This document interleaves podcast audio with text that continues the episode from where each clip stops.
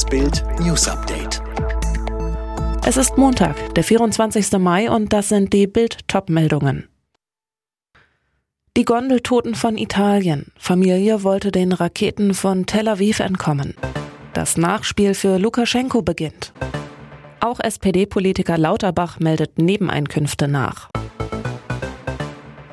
Der Gondelhorror von Italien. Die Kabine krachte 20 Meter zu Boden, rollte dann 500 Meter den Abhang hinunter, überschlug sich mehrfach. 14 Menschen starben.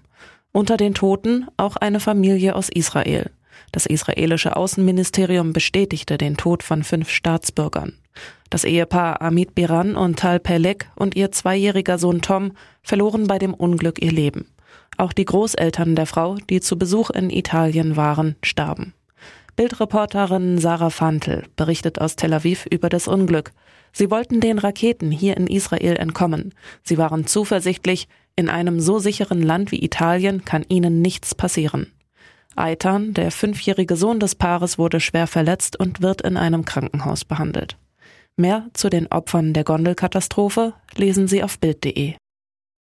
Bundesaußenminister Heiko Maas hat den belarussischen Botschafter Denis Sidorenko zum Gespräch am Montagabend ins Auswärtige Amt einbestellt. Die bisherigen Erklärungen aus Minsk seien abwegig und nicht glaubwürdig. Wir brauchen Klarheit, was sich gestern wirklich an Bord und am Boden zugetragen hat. Und wir brauchen Klarheit über das Wohlergehen von Roman Protasevich und seiner Lebenspartnerin, die sofort freikommen müssen, heißt es in einer Pressemitteilung des Auswärtigen Amtes. Auch die Europäische Union zitiert den belarussischen EU-Botschafter Alexander Michnewitsch auf ein Gespräch nach Brüssel. Auf Befehl des belarussischen Diktators Alexander Lukaschenko hatte am Sonntag ein Flugzeug von Ryanair auf dem Weg von Vilnius in Minsk landen müssen. Mit an Bord der aus Belarus geflohene Journalist und Regimekritiker Roman Protasevich, ganz oben auf Lukaschenkos internationaler Fahndungsliste. Auch der SPD-Gesundheitsexperte Lauterbach hat dem Bundestag erst verspätet Nebeneinkünfte gemeldet. Es handelt sich um knapp 18.000 Euro. Honorar für ein Buch und Vorträge. Wie Lauterbach twitterte, hat er das Geld versteuert. Er will es nun aber als Spende nach Indien überweisen.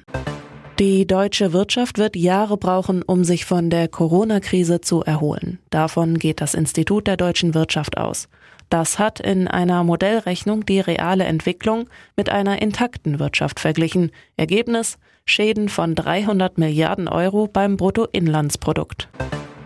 Die Deutsche Bahn baut ihr digitales Angebot aus. Ab Juni kann man über die DB-App eine Erstattung einfordern, sollte ein Zug deutlich verspätet gewesen sein. Bislang müssen Kunden ein Formular ausfüllen und an die Bahn schicken oder in einem Reisezentrum abgeben. Möglich ist dieser Weg aber auch weiterhin. Zwei Monate vor Start der Olympischen Spiele will Japan nun beim Impfen mehr Tempo machen. Heute wurden in Tokio und Osaka die ersten beiden Massenimpfzentren eröffnet. In Japan sind bislang nur zwei Prozent der Einwohner vollständig geimpft. Zum Vergleich, in Deutschland sind es fast 14 Prozent. Alle weiteren News und die neuesten Entwicklungen zu den Top-Themen gibt's jetzt und rund um die Uhr auf Bild.de.